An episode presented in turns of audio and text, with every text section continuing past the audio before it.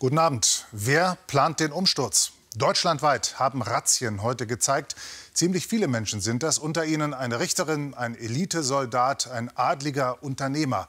Reichsbürger nennen sich diese Extremisten und wie entschlossen, wie gefährlich diese Reichsbürger sind, das haben die Ermittler heute zutage gefördert, wohl die größte Aktion dieser Art überhaupt gegen Extremisten. 21.000 Reichsbürger gibt es laut Verfassungsschutz in Deutschland und Bayern ist ein Schwerpunkt. Benedikt Nappen. Nördlich von Regensburg vor wenigen Stunden. Inzwischen liegt die 13.000 Einwohnergemeinde Lappersdorf wieder ruhig da. Doch um 6 Uhr früh kracht es. Deutschlandweit. Eine Razzia wie diese gab es noch nie. Auch im bayerischen Lappersdorf verschafft sich die Polizei gewaltsam Zugang zu einem Haus. Beim größten Polizeieinsatz gegen eine mutmaßlich terroristische Vereinigung, den es jemals in der Bundesrepublik gegeben hat. Über 3000 Polizeibeamte durchsuchen insgesamt 150 Gebäude, nehmen 25 Menschen fest, die ein bedrohliches Ziel verfolgt haben sollen. Die Vereinigung hat sich nach unseren Erkenntnissen zum Ziel gesetzt, die bestehende staatliche Ordnung in Deutschland, die freiheitlich-demokratische Grundordnung unter Einsatz von Gewalt und militärischen Mitteln zu beseitigen. Die Beschuldigten sollen der Reichsbürger sowie der extrem rechten QAnon-Ideologie folgen. Sie wollten offenbar den Bundestag stürmen und die staatliche Ordnung durch eine eigene Staatsform ersetzen. Also generell muss man ja sagen, ist diese Ideologie im ersten Moment klingt die immer eher wie Spinnerei. Äh, tatsächlich muss man aber sagen, ist sie mit einer starken, ist ein geschlossenes äh, Weltbild mit einer starken Staatsverdrossenheit. Es geht weit über die normale Kritik am staatlichen Handeln hinaus. Und das ist natürlich dann bei Einzelpersonen mit einer gewissen Waffenaffinität äh, höchst gefährlich, sowohl für staatliche Institutionen als auch für Einzelpersonen im Umfeld. Die Festgenommenen, die heute dem Ermittlungsrichter vorgeführt werden, wollten nämlich nicht nur das politische System verändern.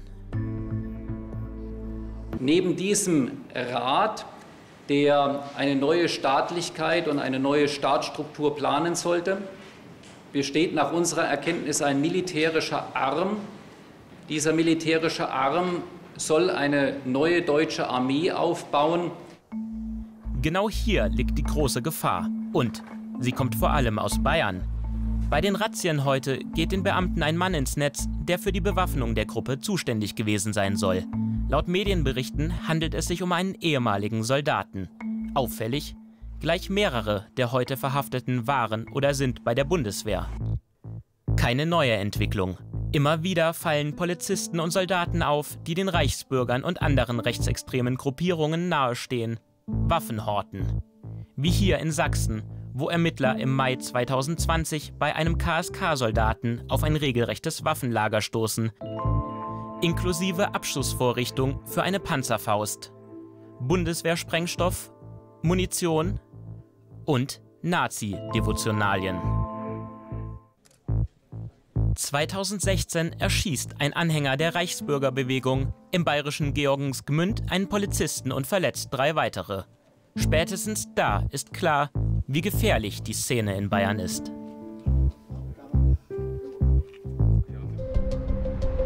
Zurück in Lappersdorf. Nach fast zwölf Stunden ist die Durchsuchung beendet, die Gefahr erstmal gebannt. Erstmal. Denn angeblich soll es allein in Bayern über 4600 Reichsbürger geben. Und zugeschaltet ist jetzt der bayerische Ministerpräsident und CSU-Vorsitzende Markus Söder. Guten Abend, Herr Söder. Große Razzia gegen Reichsbürger heute. Was sagen Sie? Wie gefährdet ist unsere Demokratie? Sie ist sehr gefährdet. Es sind schon völlig neue Ausmaße. Da geht es nicht um ein paar Irrgeleitete oder Fehldenkende, sondern es ist schon tatsächlich mit hohem Gewaltpotenzial versehen. Und deswegen müssen wir mehr als vorsichtig sein. Ich bin froh, dass die Polizei überall so klar und so entschieden vorgegangen ist, wo hart auch dann der Rechtsstaat zugreifen kann. Und wir müssen es auch weiterverfolgen. Natürlich äh, kann der einer das sagen, das sind doch nur lauter Fehlgeleitete, aber wer an Waffenumsturz glaubt, der muss mit der ganzen Härte des Rechtsstaats rechnen. Und wir in Bayern jedenfalls gehen sehr, sehr hart vor. Und ich bin froh, dass das in ganz Deutschland so der Fall ist. Auch in bayerischen Sicherheitsbehörden, Herr Söder, gibt es Reichsbürger. Wie kann das sein? Das gibt es überall. Das ist nur kein Phänomen hier oder in anderen Ländern. Das gibt es überall. Das sind letztlich fehlgeleitete Menschen. Deswegen gilt es auch, diese Netzwerke trocken zu legen mit klaren Maßnahmen. Wir haben ja nicht nur bei denen, die jetzt heute so agieren, sehr hart vorgegangen, sondern beispielsweise bekommt jemand, der Reichsbürger ist und wo das entsprechend nachgewiesen ist, der äh, verliert auch Pensionen, der ist nicht mehr sozusagen äh, für den Staat im Einsatz, weil er die Grundloyalität aufkündigt. Und deswegen, äh, wir gehen da sehr, sehr entschlossen vor. Wenn es Indizien gibt, wenn es Hinweise gibt und wenn die Netzwerke auch erkannt werden, dann wird sehr deutlich und hart reagiert.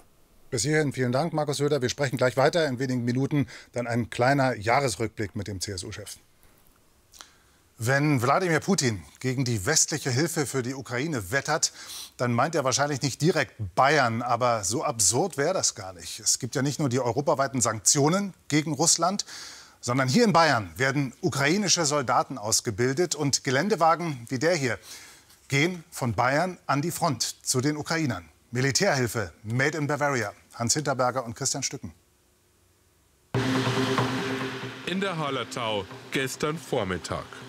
Letzte Testfahrt mit dem Geländewagen. In drei Tagen soll er in die Ukraine, direkt an die Front. Am Steuer sitzt ein Mann, der sich den Namen Hex gegeben hat. Aber das Auto ist für jemand anderen gedacht. Das darf ich nicht genau sagen. Es ist eine Einheit der, der TDF, also der Territorial Defense Forces.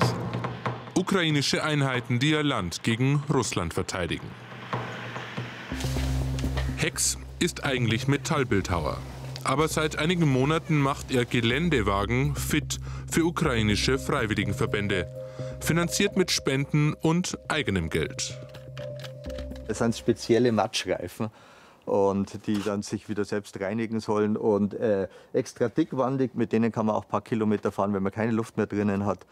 Der Künstler hatte bisher nichts mit Militär am Hut und hat lange überlegt, ob er vor die Kamera gehen soll.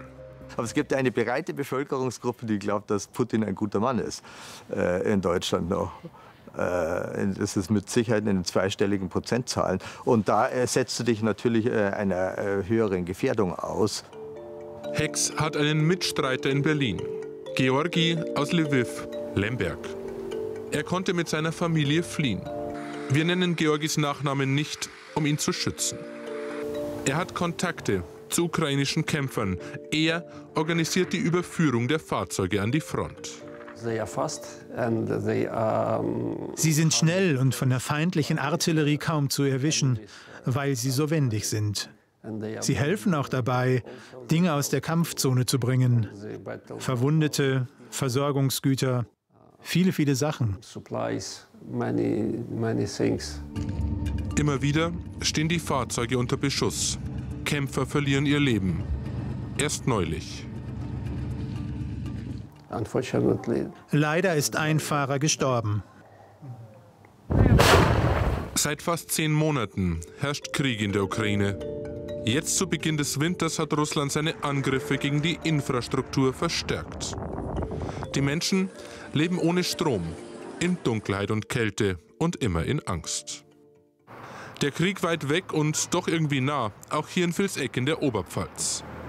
Am nahegelegenen Truppenübungsplatz Grafenwöhr hört man Schüsse. Dort werden ukrainische Soldaten ausgebildet.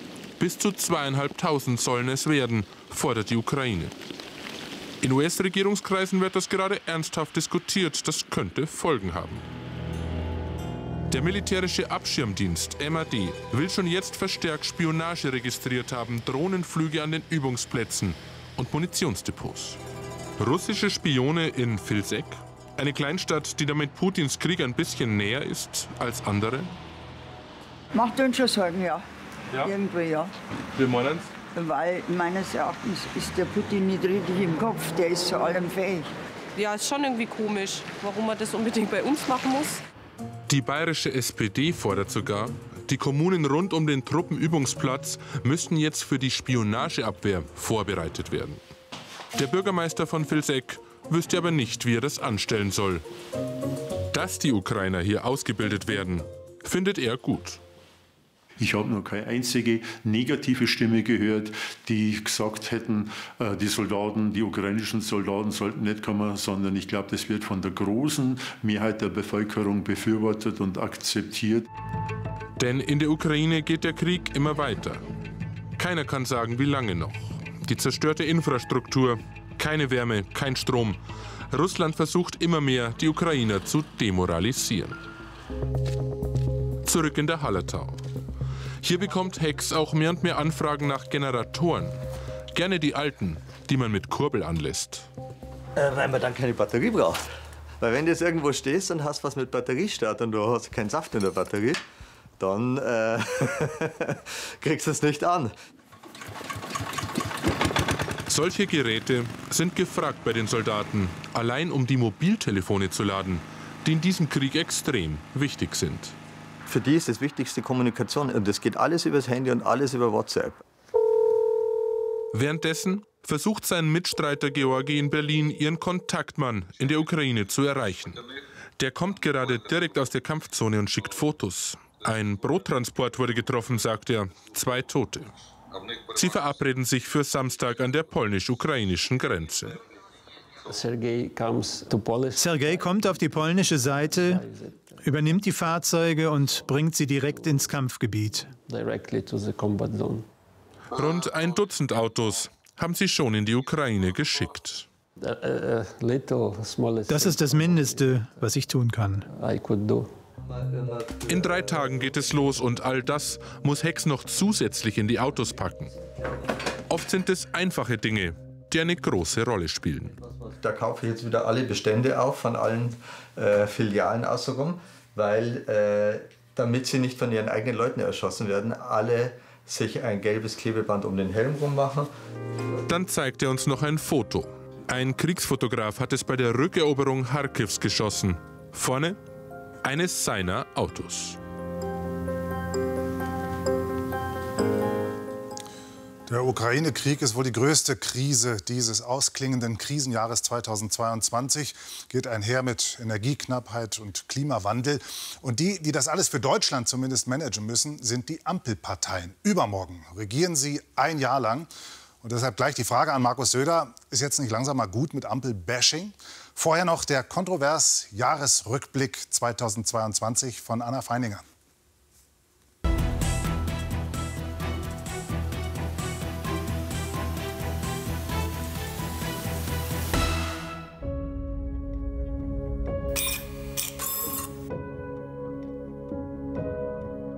zu beleuchten ist das erschreckende Phänomen der Vertuschung.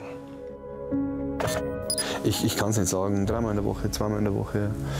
Wie hast du dich da gefühlt? Ein bisschen schäbig und einfach ein unangenehmes Gefühl. Er ist dann auch aufgestanden und hat sein Wurstbrot geschmiert. Ich glaube tatsächlich auch, dass der Staat eine deutlich äh, klarere Rolle in Zukunft beziehen muss.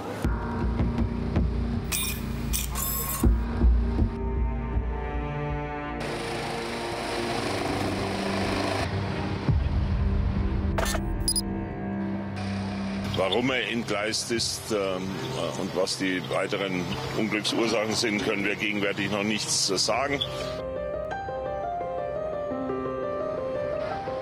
In Gedanken ist man bei den äh, Angehörigen und äh, die Frauen äh, aus Kiew sind vom Krieg geflüchtet und jetzt kommen sie so ums Leben.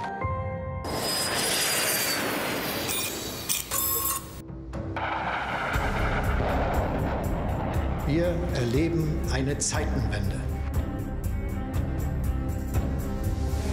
Weil Wladimir Putin einen Angriffskrieg gegen die Ukraine führt und gleichzeitig einen Energiekrieg gegen uns.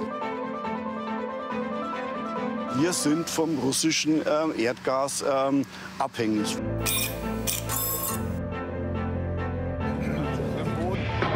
Das ist ja kein Spaß, den wir hier haben, sondern es ist eine ernste politische, gesellschaftspolitische Situation.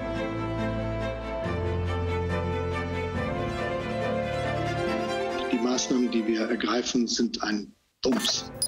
Man kann sagen, das ist hier ein Doppeldumps.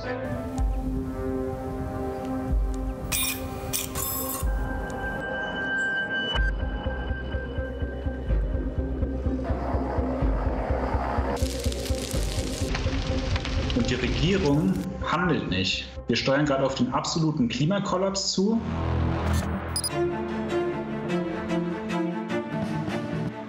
Alle Termine, wir müssen alle auf die Arbeit. Bekloppt, ey!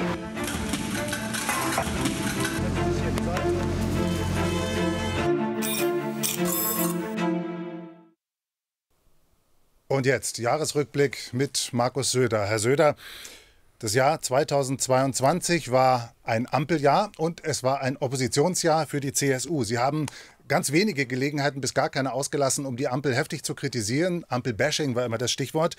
Lassen Sie uns das Jahr mal versöhnlich ausklingen. Was äh, hat die Ampel denn gut gemacht in diesem Jahr? Es ist kein Oppositions- oder Ampeljahr, sondern es war ein Krisenjahr.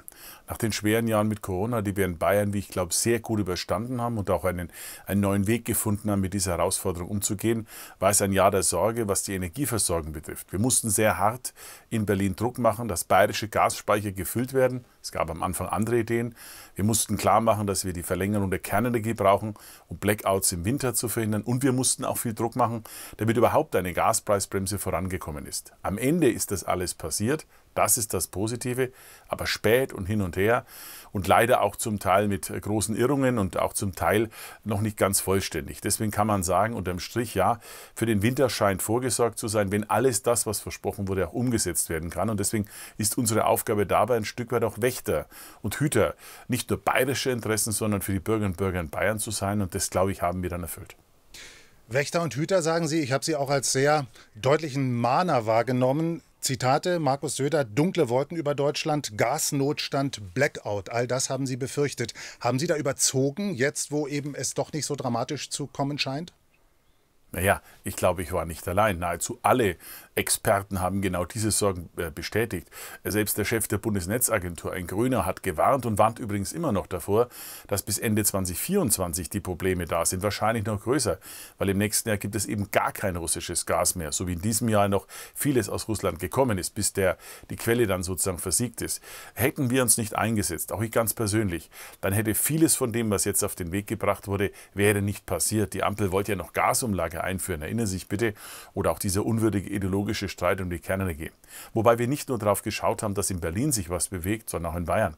Wir haben unsere Hausaufgaben mehr als erfüllt. Wir waren schon gut bei den Erneuerbaren, aber wir haben noch massiv zugelegt, haben die Weichen jetzt gestellt mit Investitionen, mit neuer Regulation, neuen Stellen, sodass beispielsweise für den Wind, aber für alle anderen erneuerbaren Energien nun wirklich durchgestattet werden kann mit einer eigenen Wasserstoffstrategie, die kein anderes Bundesland vorweisen kann. So war immer unsere Philosophie in Berlin, die Dinge einzufordern, die für Bayern wichtig sind und in Bayern eigene Hausaufgaben zu erledigen. Ich würde es mal so sagen, wir haben einen Plan, und zwar nicht nur für den Winter, sondern auch für die Zukunft.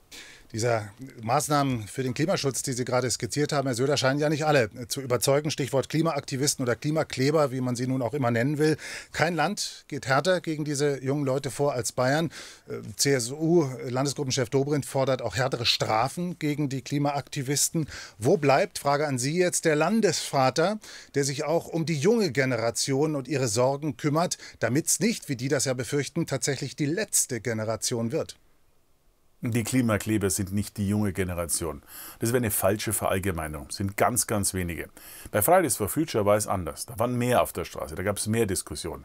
Aber das ist jetzt eine Gruppe, die sich sehr, sehr isoliert. In der Jugend übrigens und der Bevölkerung. Normalerweise würde ich sagen, in Bayern gilt der Grundsatz Leben und Leben lassen. Und da würde ich sagen, kleben und kleben lassen, wenn es irgendwo wäre.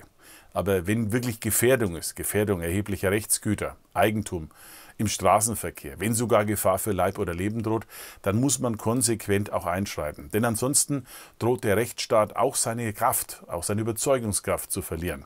Mein Appell wäre an die Klimaaktivisten, wenn sie wirklich was tun wollen, dann sollen sie sich engagieren in Parteien, in NGOs, um etwas zu erreichen für den Klimaschutz. Dann sollte man vielleicht Bäume pflanzen, dann sollte man Moore renaturieren. Das wäre eine gute Idee. Da haben wir viele Einsatzmöglichkeiten in Bayern. Man kann zum Beispiel auch Plastikmüll entfernen aus den Wäldern. All das hat mehr Sinn und Zweck für den Klimaschutz, als sich festzukleben, denn das hat am Ende keine große Wirkung, schadet übrigens dem Anliegen und lässt die junge Generation, so wie Sie jetzt fragen, in einem schlechten Licht erscheinen. Ich finde, wir haben eine krass, ganz großartige junge Generation in Bayern, auf die ich sehr stolz bin, nicht auf die Klimakleber. Glauben Sie nicht, dass die teilweise auch wirklich Angst haben, diese jungen Leute? Vor dem, was die Wissenschaftler prognostizieren? Entschuldigung?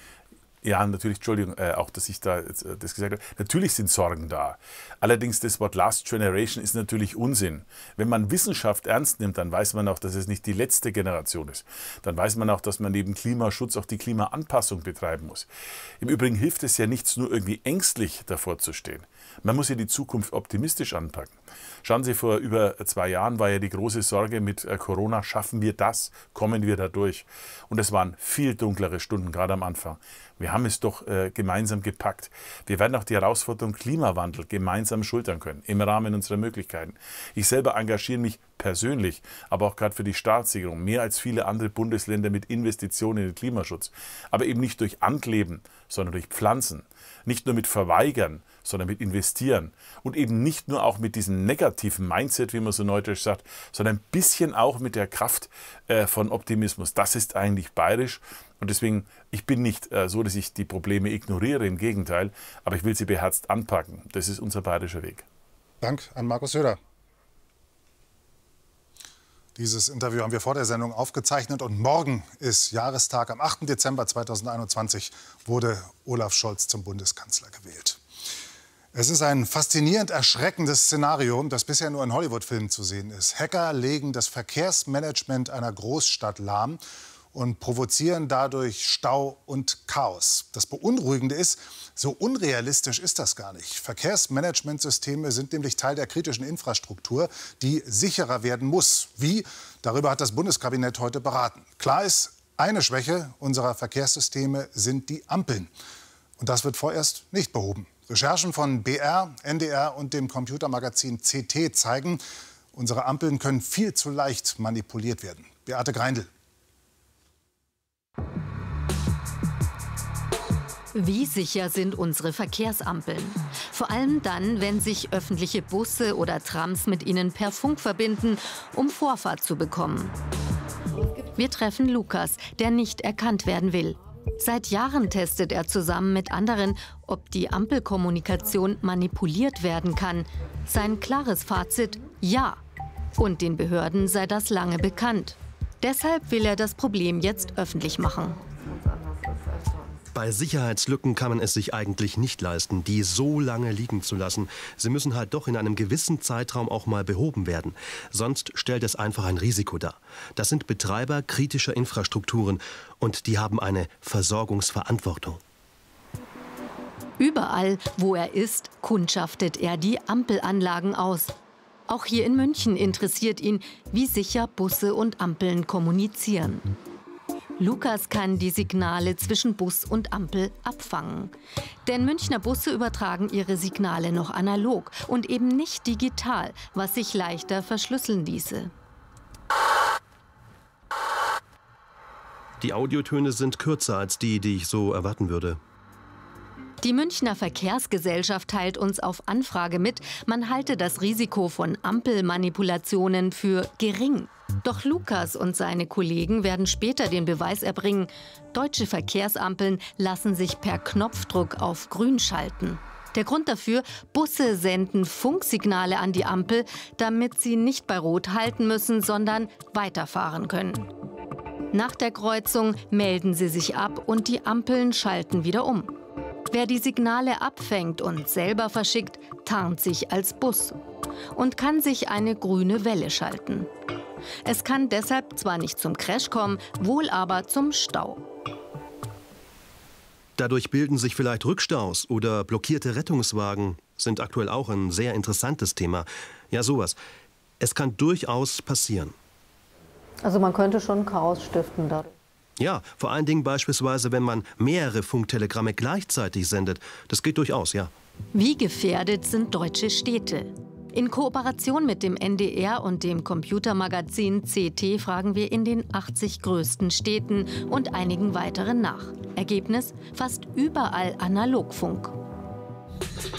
Zusammen mit dem NDR begleiten wir eine Ampelattacke von Lukas und einem Mitstreiter in Hannover. Und tatsächlich, hier können Sie die Ampeln mit einem Klick auf grün schalten. Das ist strafbar, aber als Beweis für die Sicherheitslücke notwendig, sagen Sie. 2, 1. Grün. 2, 1. Grün. Auf Anfrage teilen uns die Verkehrsbetriebe Hannover mit, man arbeite bereits an einem neuen System. Wir zeigen dem Spezialisten für IT-Sicherheit Matthias Fischer die Videos. Ja, das ist äh, schon erschreckend, wie einfach das tatsächlich ist, so Ampeln zu beeinflussen. Aber es verwundert eigentlich nicht, weil äh, viele Städte in Deutschland auf ein sehr altes, äh, auf einen Analogfunk setzen und auf ein sehr altes Funkprotokoll, was komplett ohne Sicherheitsmechanismen kommt. Die analoge Technik, die den öffentlichen Bussen Vorfahrt verschafft, stammt aus den 80er Jahren. Was heute mit einfachen Mitteln außer Kraft gesetzt werden kann, war damals eine echte Errungenschaft. Wer erfolgreich sein will gegen die übermächtige Konkurrenz des Automobils, muss Ideen haben. Und da haben wir eine ganz tolle Sache hier. Wir können durch Tastendruck den Ampelrechner äh, beeinflussen, sodass uns praktisch eine grüne Welle geschaltet wird. 40 Jahre später setzen Bayerns Städte immer noch auf analog. Wir haben nachgefragt. Nur zweimal bekommen wir die Antwort, dass digitale Technik im Einsatz sei in Passau und Kempten. Andreas Rimmel vom Amt für Tiefbau und Verkehr zeigt uns, wo die Technik in Kempten genutzt wird. Knotenpunkt ist der zentrale Bahnhof in der Innenstadt. In den Bussen befinden sich äh, Sender, dann wird über Satellit praktisch die, die Lage an den Verkehrsrechner geschickt und der Verkehrsrechner wählt diese Anlage an und steuert oder und verlängert eigentlich die Grünzeit. Alles digital. Alles digital, nicht analog. Grund für die moderne Technik in Kempten, ein neuer Rechner musste vor ein paar Jahren her. Die Stadt entschied sich, in neueste Technik zu investieren. Wir sind jetzt eigentlich safe. Wir haben jetzt ein gutes System. Ganz anders etwa in Freising. Die Signale lassen sich besonders gut abhören. Auch hier könnte man ohne Probleme Ampeln fernsteuern, sagt Lukas. Jeder kann potenziell diese Daten auch senden und sich damit als Bus ausgeben. Die Stadt Freising will sich dazu nicht äußern. Auch in Nürnberg und einigen anderen bayerischen Kommunen schweigen. Die Sicherheitsprobleme sind seit Jahren bekannt. Einige Städte antworten uns, dass sie bald auf digitale Technik umstellen wollen. Andere scheuen die Kosten dafür. Die aktuelle Lage zeigt ja, dass eigentlich die, die Kommunen äh, ja immer weniger Geld haben. Es ist nicht im Überfluss da. 2028 soll der derzeit verwendete Analogfunk an Ampeln abgeschaltet werden. Bis dahin wären Manipulationen weiterhin möglich. Wäre doch mal ein echter Grund für hartes Ampelbashing von Markus Söder. Ich will Ihnen zum Schluss noch unsere kontroverse Story von heute empfehlen. Es geht um den Hype Sportwetten und die gefährliche Nähe zur Wettsucht, die immer mehr zunimmt. Zu finden ist die Story auf dem BR24 YouTube-Kanal und in der ARD Mediathek. Jetzt die BR24 Nachrichten hier im BR Fernsehen. Ihnen danke fürs Interesse und einen angenehmen Abend.